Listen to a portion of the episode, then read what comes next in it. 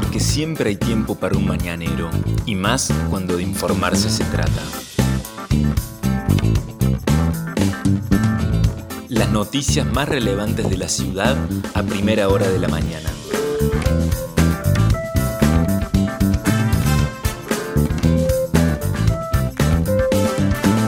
Hola, buenos días Río Cuarto. Soy la periodista Vanessa Lerner y este es El Mañanero, un podcast de otro punto digital en el que de lunes a viernes desde las 8 de la mañana te contamos cuáles son las principales noticias para que lo comiences bien informado.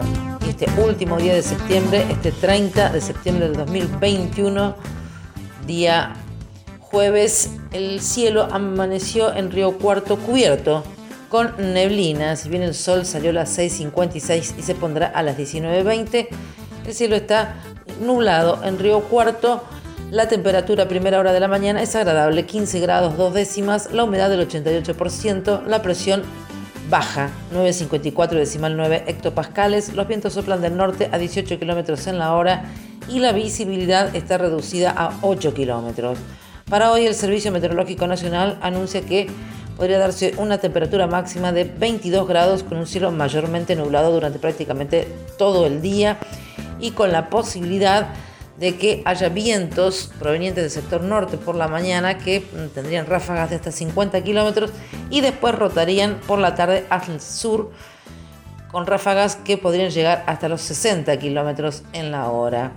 Hay un alerta meteorológico para los departamentos del sur de la provincia, por lo cual la Policía Caminera ha emitido recomendaciones para evitar las situaciones de riesgo.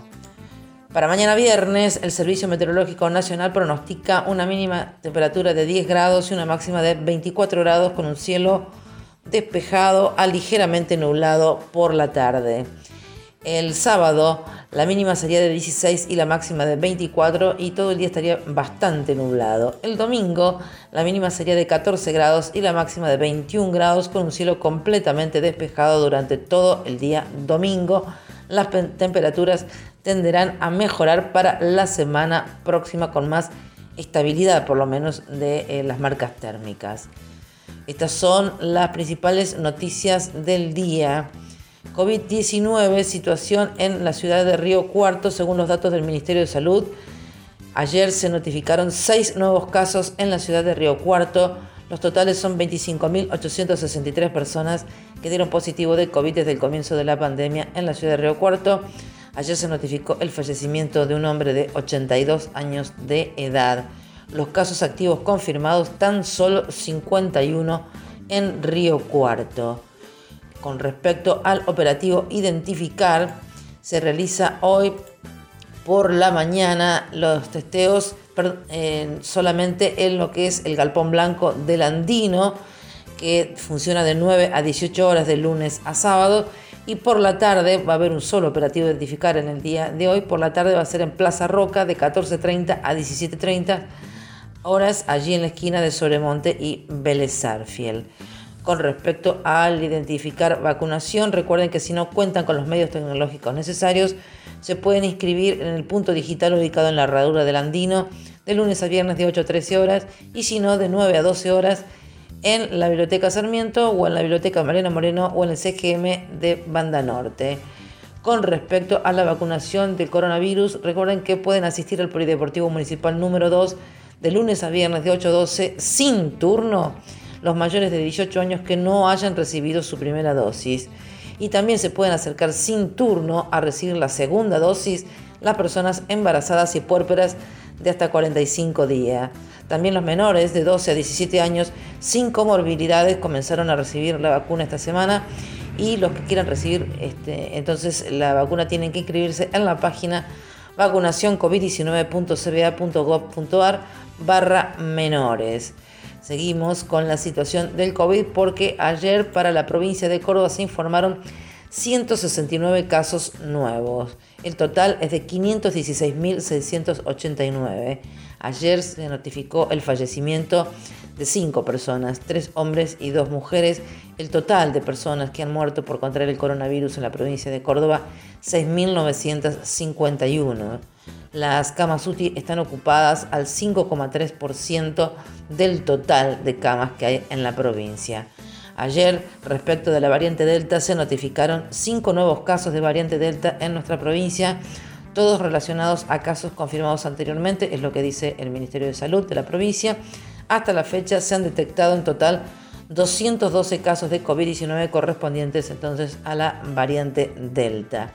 Y en lo que tiene que ver con la situación del COVID en la Argentina, ayer se informaron 1.496 nuevos casos y 93 fallecimientos de 53 hombres y 40 mujeres. Las muertes totales en la Argentina, 115.130 personas que han perdido la vida por contraer el COVID-19. Más información que en parte tiene que ver con el COVID porque ayer se conoció a través de un comunicado del Ministerio Público Fiscal del Poder Judicial de la provincia de Córdoba que Ignacio Martín, el falso médico del COE, sumó una nueva imputación, esta vez más grave, por homicidio simple. El falso médico que trabajó en el COE Río Cuarto, con incluso un cargo importante, y después prestó servicios para la municipalidad en el S24 de Alverde y en el ex EDECOM, sumó ayer otra imputación. Ahora fue acusado por homicidio simple por dolo eventual en un caso de un joven que atendió y por lesiones graves en otro hecho. La noticia, les decíamos, fue dada a conocer por el Ministerio Fiscal de la Público Fiscal y se indica que la Fiscalía de Instrucción de Primer Turno, a cargo de Pablo Jávega, resolvió ampliar la imputación que pesaba sobre Ignacio Martín, el falso médico, en relación a las denuncias que en su ocasión formularan ciudadanos contra Martín. Se decidió ampliar dice así el comunicado, el elenco de delitos que se le enrostran en esta ocasión en virtud de haberse recopilado elementos de prueba que enervan motivos bastantes para sospechar la participación del imputado en un hecho de homicidio simple por dolo eventual y en un restante hecho encuadrado como lesiones graves. Se estima en los próximos días se fijará fecha de audiencia para recetarle la declaración por tales ilícitos, una vez que las actuaciones retornen del juzgado de control donde se encuentran por encontrarse pendiente de análisis un pedido de la defensa.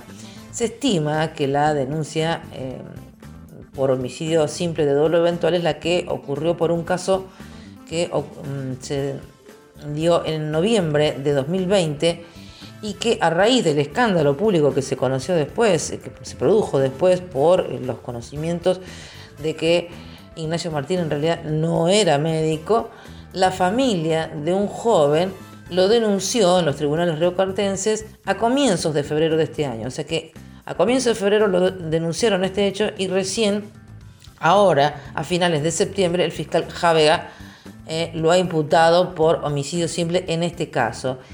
Nicolás, el joven de 24 años del que estábamos haciendo referencia, falleció en noviembre del año pasado en, prácticamente en brazos de Ignacio Martín porque este asistió al domicilio en el que se encontraba el paciente a quien le habían diagnosticado un problema cardíaco severo. Como resultado, como resultó contacto estrecho con una persona con COVID-19, sus parientes llamaron al 0800 de la municipalidad, la que derivó al COE el llamado, y fue allí cuando el impostor acudió en una ambulancia para atender al paciente. El falso médico le había medido el oxígeno en sangre y ante un agravamiento del cuadro le pidió a un hermano que le hiciera reanimación cardiopulmonar.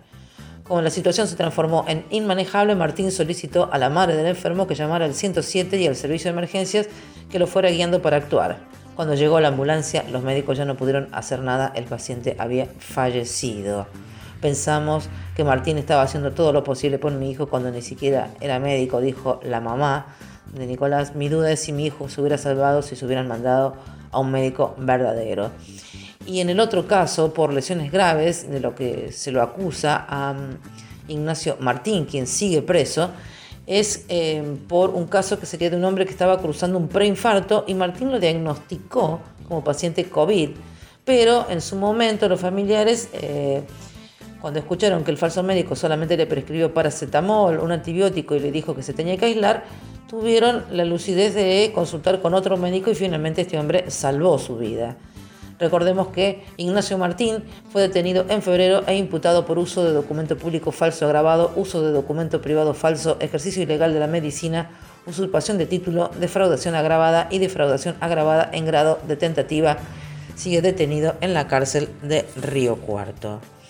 Más información que en este caso tiene que ver con la propuesta que ayer presentaron los integrantes del bloque de concejales de Juntos por Río Cuarto, que se vienen ocupando desde hace un tiempo por el tema inseguridad en la ciudad.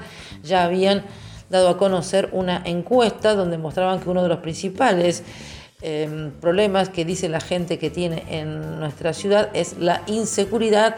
En la jornada de ayer presentaron lo que ellos llaman una batería de proyectos, son ocho en rigor, que tienen como principal objetivo, según dijeron en conferencia de prensa, la prevención, la contención y la respuesta del Estado a los ciudadanos frente a hechos de inseguridad. Presentaron entonces proyectos que son los siguientes que el municipio se constituya como querellante en denuncias contra el narcotráfico, la adhesión e implementación local del programa de desarme, la oficina de asistencia a las víctimas, que se cree una oficina de asistencia a las víctimas para restituir los derechos vulnerados, garantizando una respuesta inmediata con asistencia médica y psicológica y orientación jurídica.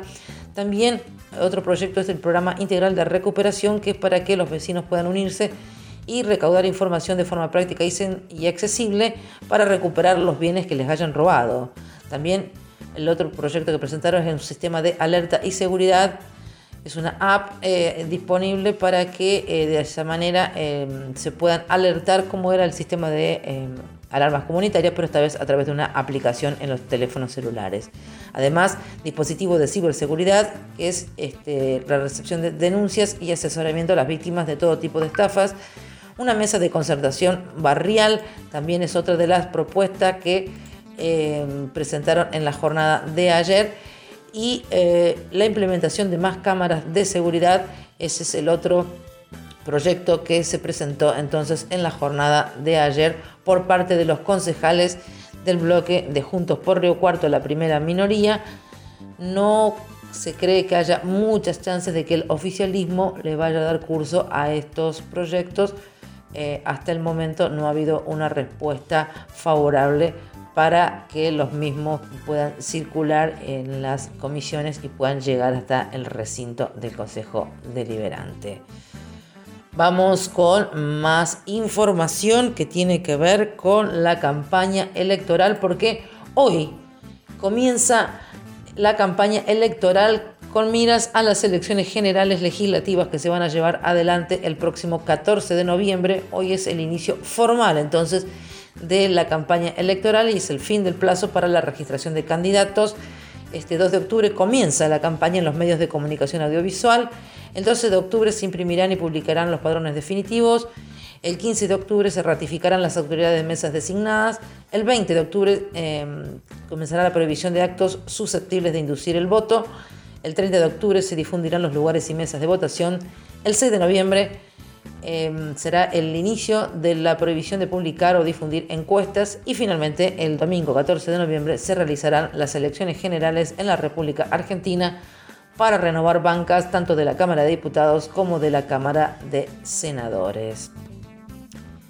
Estas fueron las principales noticias que tenés que saber para comenzar el día. Escuchanos todas las mañanas de lunes a viernes ingresando a nuestra web el Mañanero es un podcast con producción técnica de Alejandro Floriani y la producción periodística del equipo de Otro Punto Digital. Mi nombre es Vanessa Lerner. Nos encontramos mañana.